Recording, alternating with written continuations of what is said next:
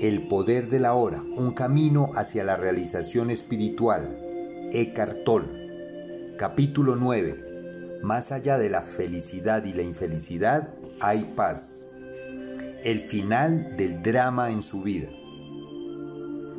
En ese estado de aceptación y de paz interior, aunque no pueda llamarse mal, podría llegar algo a la vida de lo que se llama mal desde una perspectiva de conciencia ordinaria? La mayoría de las llamadas cosas malas que ocurren en la vida de las personas se deben a la inconsciencia. Son creadas por uno mismo o más bien creadas por el ego. A veces me refiero a esas cosas como drama. Cuando usted es plenamente consciente, el drama ya no viene a su vida. Déjeme recordarle brevemente cómo opera el ego y cómo crea el drama. El ego es la mente no observada que gobierna su vida cuando usted no está presente como la conciencia testigo, como el que observa. El ego se percibe a sí mismo como un fragmento separado en un universo hostil, sin conexión real interior con ningún otro ser, rodeado de otros egos que o bien ve como una amenaza potencial o que intentará usar para sus propios fines. Los patrones básicos del ego están diseñados para combatir su propio miedo y su sensación de carencia, que están profundamente arraigados.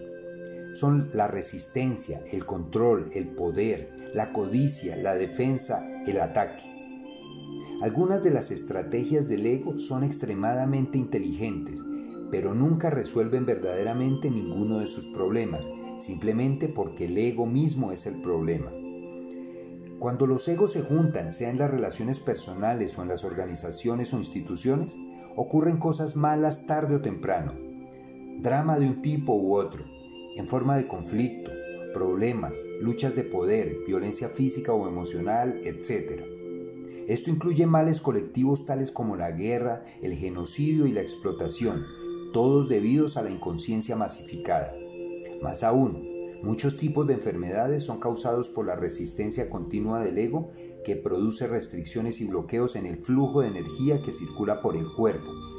Cuando usted se vuelve a conectar con el ser y no está ya dominado por su mente, deja de crear esas cosas, ya no crea o participa en el drama.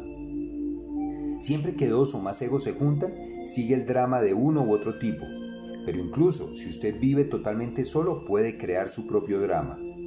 Cuando usted siente pesar de usted mismo, hay drama. Cuando se siente culpable o ansioso, crea drama. Cuando permite que el pasado o el futuro oscurezcan el presente, usted está creando tiempo, tiempo psicológico, el material del que está hecho el drama. Siempre que usted no está honrando el momento presente, permitiéndole ser, usted está creando drama. La mayoría de las personas están enamoradas del drama particular de su vida. Su historia es su identidad. El ego gobierna su vida. Tienen todo su sentido de ser invertido en él. Incluso su búsqueda, habitualmente sin éxito, de una respuesta, de una solución o de curación forma parte de él.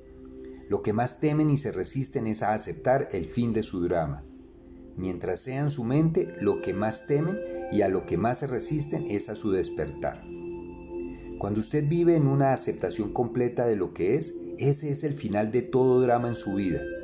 Nadie puede tener siquiera una discusión con usted, no importa cuánto lo intente.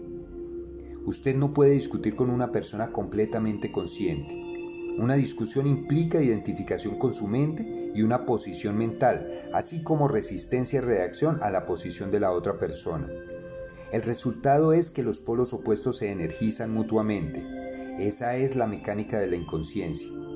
Usted puede todavía establecer su punto de vista clara y firmemente, pero no habrá fuerza reactiva tras ella, ni defensa o ataque. Por ello, no se convertirá en drama.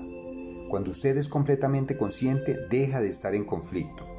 Nadie que está en unión consigo mismo puede siquiera concebir el conflicto, afirma un curso sobre milagros.